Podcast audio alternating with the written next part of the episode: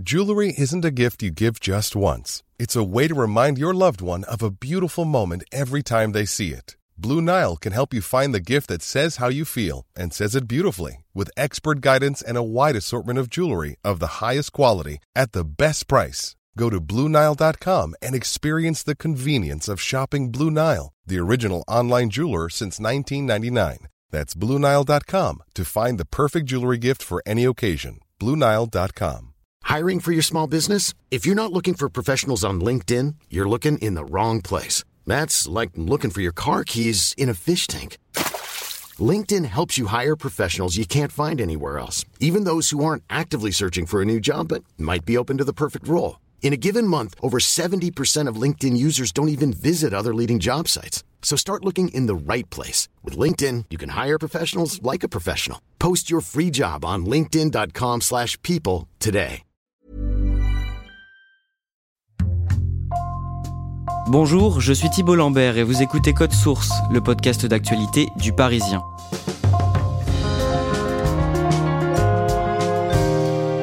Ce sont deux visages de Canal Plus que les téléspectateurs ne verront plus à l'antenne. Sébastien Toen, animateur et humoriste, licencié pour avoir parodié une émission d'une autre chaîne du groupe, CNews, et Stéphane Guy, journaliste à la rédaction des sports depuis deux décennies, viré lui aussi pour avoir dénoncé l'éviction brutale de son collègue.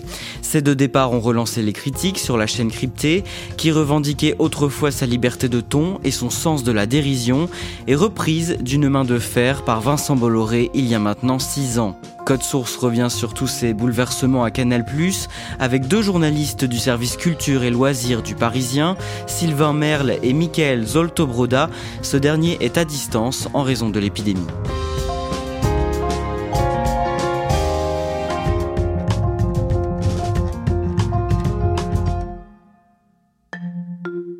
Michael Zolto Broda, quand Vincent Bolloré prend la tête du conseil surveillance de Canal+, à l'été 2015, vous, vous travaillez pour la chaîne cryptée. Vous faisiez quoi exactement? J'étais euh, journaliste pour l'émission du midi qui s'appelait La Nouvelle Édition. J'étais euh, reporter pour la chronique média présentée au Ophélie Meunier.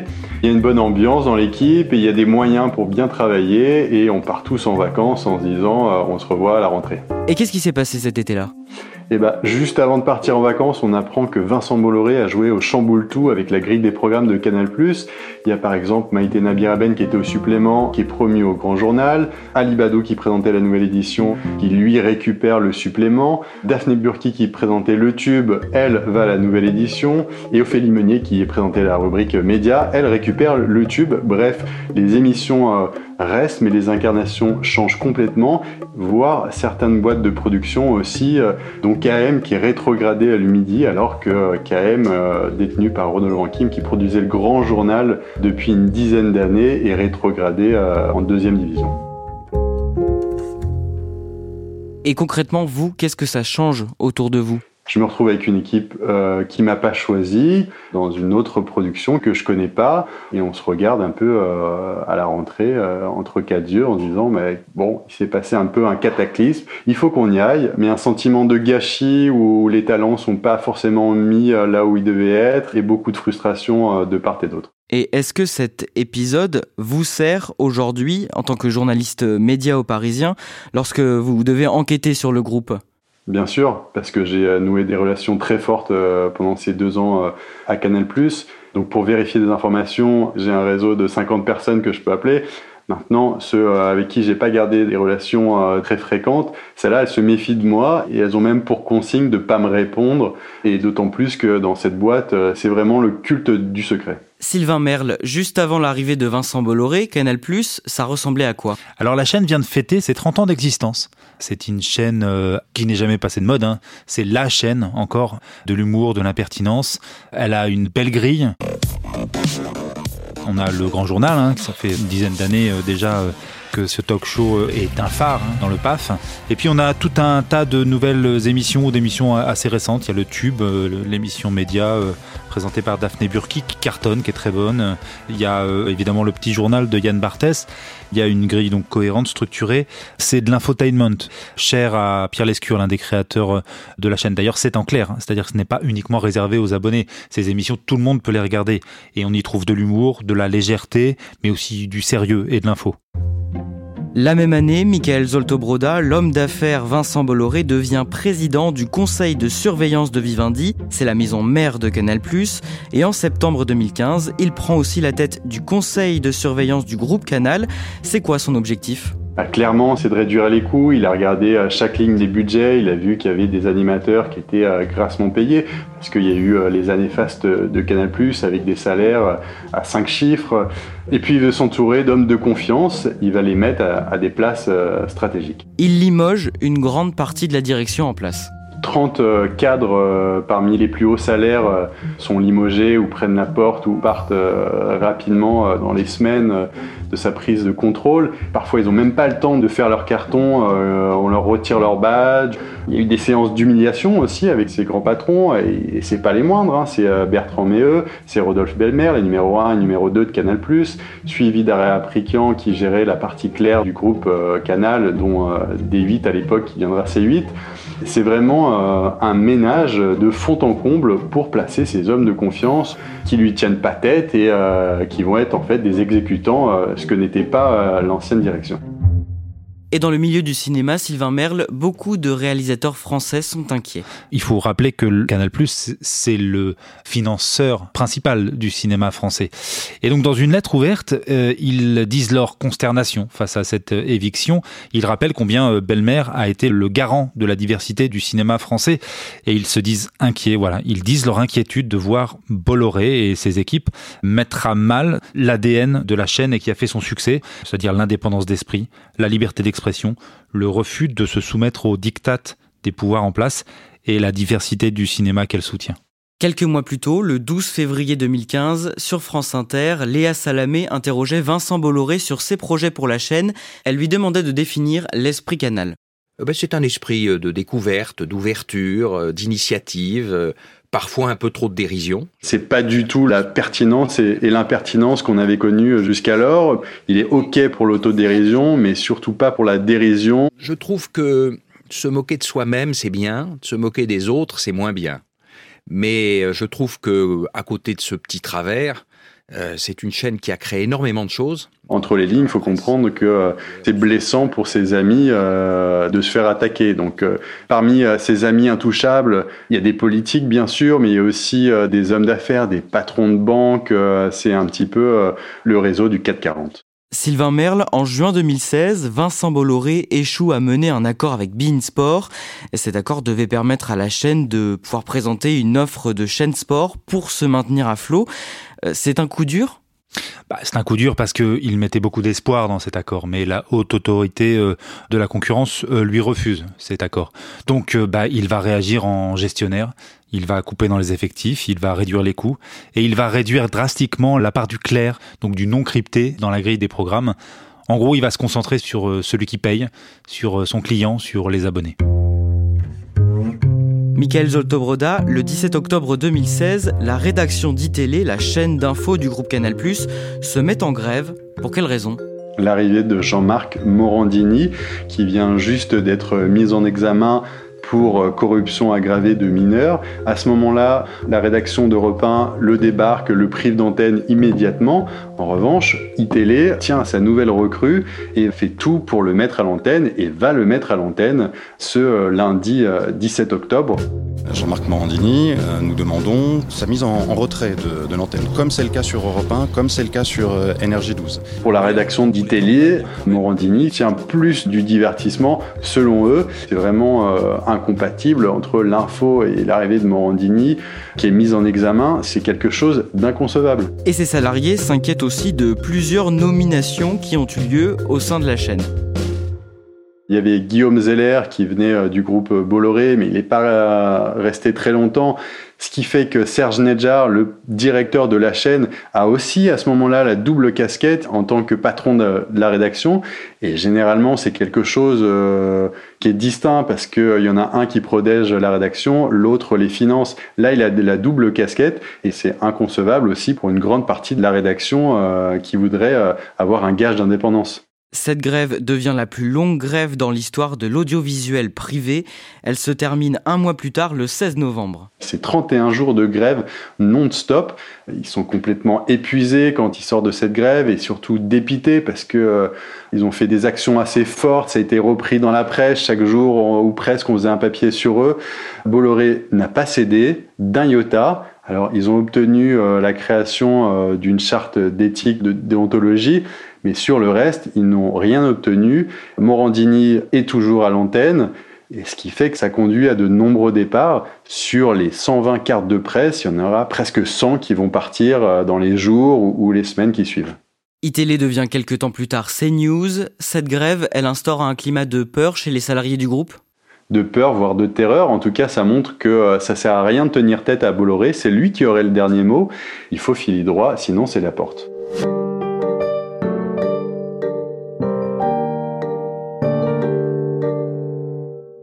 Sylvain Merle, à la rentrée 2017, c'est le grand retour des guignols de l'info, en clair sur Canal+. L'émission était jusque-là diffusée en crypté depuis 2015. Entre ces deux dates, elle a connu beaucoup de changements. Ça a longtemps été la meilleure audience de la chaîne. C'est une émission qui est impertinente, qui touche à la politique. On se souvient de la marionnette de Chirac. Compagnons, mangez des pommes Je les bouffais tous, j'ai la niaque euh, revenons à votre programme. Tout le monde dit que c'est un peu anachronique, un peu démago, pour dire le mot. Non, c'est pas démago, c'est. C'est y en a pour tous les goûts, quoi. Un peu comme un buffet campagnard. Il y a tout en grande quantité pour tout le monde. Chacun prend ce qu'il aime autant qu'il veut. C'est ça mon programme des références qui sont euh, aujourd'hui euh, les références euh, de toute une génération. Et à partir de 2015, Vincent Bolloré, bah, il reprend l'émission en main. Il remplace tous les auteurs. Il donne des idées lui-même. D'ailleurs, il va même jusqu'à imaginer un sketch où il met en scène son arrivée et sa reprise en main de la chaîne. Il va changer de case, de version, de longueur. effectivement, elle va passer en crypté. Ça crée des remous à l'époque. Hein. Mais bon, c'est lui, le mettre à bord, donc il fait ce qu'il veut. Voilà, elle sera moins axée sur la politique, ce qui faisait son sel. Puis voilà, après euh, des mois encryptés, elle a perdu en visibilité, les gens ont presque oublié, et puis ils sont de moins en moins nombreux à regarder. Et l'émission s'arrête le 22 juin 2018, quelques semaines avant de fêter ses 30 ans. À la fin de la saison, si on fait le bilan, beaucoup de programmes ont aussi disparu. Oui, les guignols de l'info ont disparu dans l'indifférence la plus totale, mais c'est une émission parmi d'autres qui ont disparu. Il y a le Zapping, une émission euh, historique de Canal+, avec son impertinence, ce montage de d'images, d'actualités euh, savamment euh, orchestré. Il y a aussi le Grand Journal, le Petit Journal, le Supplément, la nouvelle édition. Tout ce qui faisait Canal+, justement, des dernières saisons, a disparu. Et beaucoup, dans les médias, à cette époque-là, se demandent où est l'esprit Canal. Entre-temps, Michael Zolto-Broda, Vincent Bolloré a quitté la tête du groupe de surveillance de Canal+, mais il reste à la tête de Vivendi. En septembre 2018, le tribunal des prud'hommes de Boulogne-Billancourt condamne la chaîne à verser près de 3,5 millions et demi d'euros d'indemnité à Maïtena Biraben, l'ex-présentatrice du Grand Journal. C'est une somme colossale, elle en demandait 4 euh, millions 4, euh, mais ça reste vraiment euh, énorme. Ce qu'il faut savoir, c'est que Maïtena Biraben, elle avait eu euh, la présence d'esprit de signer un contrat de 5 ans. Donc elle a fait un an. Le groupe euh, Canal Plus a été contraint de lui payer euh, les 4 ans restants avec un salaire estimé de son côté à 80 000 euros par mois, du côté de Canal Plus 50 000 euros, mais en tout cas ça restait énorme et cette somme, elle l'a pas volée. Elle savait que ça pouvait se finir mal, elle avait anticipé ça. Elle le dit elle-même, elle a dit qu'elle a été virée vraiment violemment avec un certain mépris et qu'elle voulait faire payer euh, Vincent Bolloré. Sylvain Merle, on en vient au 19 novembre dernier. Le site de Paris Sportif Winamax met en ligne une parodie de l'heure des pros, l'émission de débat de Pascal Pro sur CNews. Et cette parodie, elle s'appelle L'heure des pronos. Et elle est présentée par Pascal Prono. C'est Julien Cazard euh, qui campe euh, ce Pascal Prono. Donc euh, c'est Pascal Pro, évidemment, tout le monde l'a reconnu. Il est plus vrai que nature. Il s'énerve, il ne laisse pas parler l'interlocuteur qui n'est pas d'accord avec lui. Il a notamment un invité hein, qu'il présente, un marin pêcheur qu'il présente comme de gauche, syndicaliste. voilà. Puis il y a aussi à côté d'eux Thomas Séraphine et Sébastien Toen. Alors Toen, lui, il est Lionel Messia.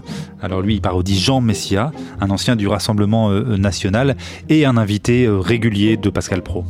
Vous jouez avec la peur des gens. On n'en peut plus. C'est insupportable. Aujourd'hui, on n'a pas besoin de ça. Le foot va mal. Euh, les stades sont vides. Il y a des cas de Covid dans tous les clubs. Il y a des blessés. Il y a des indisponibilités. Il y a, des clubs en faillite. On est au bord du gouffre. On n'a plus de clubs en Coupe d'Europe qui sont respectables. On est en train de crever. Et vous jouez avec la peur des gens. Vous êtes anxiogènes. C'est vous, vous. La vidéo, elle est assez drôle, hein, euh, mais provocatrice, évidemment. Elle moque et elle dénonce les discours euh, radicaux qui ont tribune ouverte chez Pro et sur CNews de manière générale, avec Éric Zemmour notamment. Et donc vous l'avez dit, l'un des personnages est joué par Sébastien Toen, qui est un présentateur de Canal+. Sébastien Toen, ça fait 17 ans qu'il est sur Canal+, avec euh, Thomas Sérafine et Julien Cazard. C'est un membre d'Action Discrète. C'est une bande de trublions euh, nés euh, sur Canal+, et qui s'est fait connaître par des caméras cachées et des vidéos très impertinentes. Il est à l'antenne depuis 17 ans, c'est un chroniqueur historique, encore une fois, et il est l'un des derniers représentants de l'esprit poil à gratter de Canal+.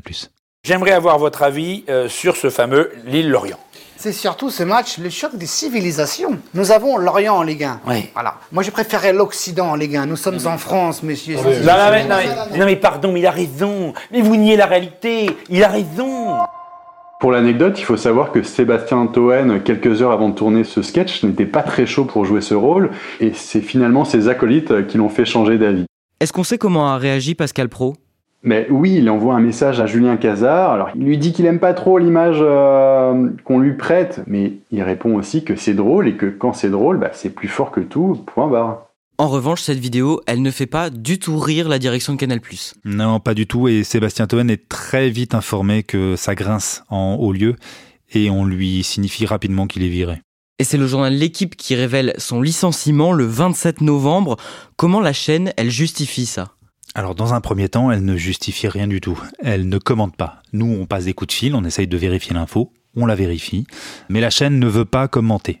Il faut attendre le 9 décembre pour que Gérald Brice-Viré, le directeur général des antennes, au micro d'Europe 1, justifie ce licenciement. Sébastien s'est affiché avec des personnes qui dénigrent sur des antennes concurrentes de la vôtre, constamment la direction des sports et le service des sports de, de Canal+. En clair, il vise Julien Cazard. C'est un peu surprenant, ça voudrait dire que Sébastien Toen est licencié pour ses fréquentations. Vous, vous essayez de joindre Sébastien Toen à ce moment-là? Évidemment, on essaye d'appeler euh, Sébastien Toen euh, pour confirmer l'information d'abord, pour en savoir un peu plus aussi sur euh, les circonstances du tournage de ce sketch, sur les circonstances de son licenciement. Alors Sébastien Toen, il ne veut pas parler. D'abord, il ne peut pas parler, il est en train de négocier son départ. Ça fait 17 ans qu'il est à l'antenne de Canal+. Il peut prétendre à un chèque important. Donc, il ne veut pas mettre en péril cette euh, négociation. Après, en parlant avec son entourage, on a appris qu'il prenait la chose avec une certaine philosophie. Le 5 décembre, le journaliste sportif Stéphane Guy profite d'un match qu'il commente pour saluer Sébastien Toen. Juste peut-être pour saluer l'ami euh, Sébastien Toen, qui n'a peut-être pas eu la, sortie qu'il aurait, aurait mérité. Euh, on lui souhaite bon vent. Et comme le disait euh, Coluche, l'un des pères fondateurs de notre belle chaîne Canal, Habib, il faut se méfier des comiques parce que quelquefois, ils disent des choses pour plaisanter. Ce clin d'œil lui attire des ennuis. Il faut dire que ce clin d'œil en direct sur Canal Plus intervient alors que la veille, des salariés de la chaîne avaient euh, présenté à la direction une pétition signée par 148 personnes et euh, dénonçant euh, le licenciement de Sébastien Toen. 148 personnes dont un tiers avaient voulu garder l'anonymat, c'est dire le climat qui règne actuellement à Canal+. Et donc ce clin d'œil, il passe très très mal. Il passe très très mal parce que la direction, elle est assez énervée par cette pétition. Pétition qui est relayée partout dans les médias. Et donc Stéphane Guy, il intervient euh, le lendemain et tout de suite, c'est la sanction. Le 16 décembre, il est convoqué devant la DRH et le 24 décembre, on apprend qu'il est licencié. Cela faisait presque un quart de siècle qu'il était à Canal+. Là encore, comment est-ce que la chaîne justifie son départ? Eh bien, pas de justification Pas de commentaire. Mais le message envoyé, il est clair, ne sortez pas des rangs ne vous faites pas remarquer. D'ailleurs, la semaine durant laquelle Stéphane Guy est convoqué devant la DRH, il y a plusieurs réunions qui sont tenues par visioconférence avec les journalistes du service des sports, euh, trois en tout. Et à chaque fois, le message est clair, pas de pétition parce que cette fois-ci, ça ne passera pas du tout. Et en clair, on leur signifie que s'ils veulent sauver euh, Stéphane Guy cette fois-ci, euh, il faudra se taire.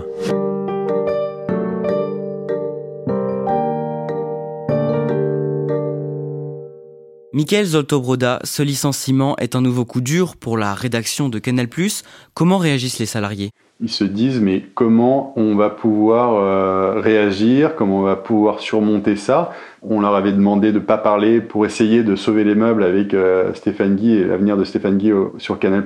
Ça n'a pas marché. Qu'est-ce qui peut marcher maintenant? Est-ce que euh, se lancer dans une grève Mais on l'a vu avec iTélé, c'est pas forcément adéquate. Vincent Bolloré n'a pas peur du conflit. En revanche, eux, ils ont tous peur de perdre leur job.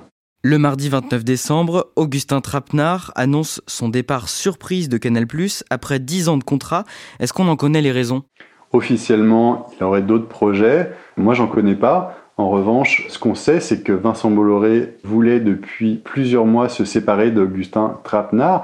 Augustin Trapenard, à qui on avait demandé de recevoir des auteurs maison du groupe Vivendi dans 21 cm, son émission littéraire.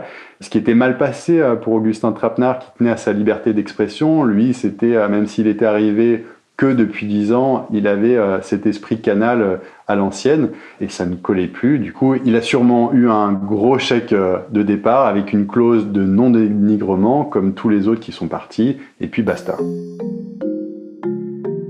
Michael Zoltobroda, les salariés du groupe qui y travaillent parfois depuis très longtemps, est-ce qu'ils ont de l'espoir pour 2021 c'est compliqué parce que euh, pour se faire entendre, pour se mobiliser, il va falloir qu'ils trouvent un leader, ce qu'il n'y a pas vraiment. Et puis, euh, qui va prendre le risque d'affronter euh, Vincent Bolloré? Là, ce qu'on sait en revanche, c'est que le contexte économique et le marché du travail est compliqué. Il y a une chaîne qui s'appelle Téléfoot qui va fermer avec plusieurs dizaines de salariés qui vont être sur le carreau et qui peuvent être embauchés par Canal+. donc le mot d'ordre, euh, ça va être surtout d'essayer de garder son job. Certains partiront peut-être de même, en tout cas, ceux qui restent, c'est clair, ils ne doivent pas sortir du rang et surtout suivre euh, les règles imposées par euh, la direction du groupe Canal+.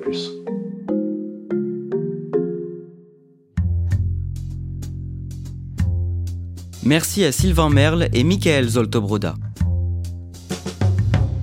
Code Source est le podcast d'actualité du Parisien. Il est disponible chaque soir du lundi au vendredi. Cet épisode a été produit par Ambre Rosala, Raphaël Pueyo et Marion Botorel. À la réalisation, Julien Moncouquiol. Si vous aimez Code Source, abonnez-vous pour ne rater aucun épisode sur Apple Podcast ou Google Podcast. Et puis dites-le nous en laissant des petites étoiles ou un commentaire sur votre application préférée. Vous pouvez aussi nous écrire code source at leparisien.fr.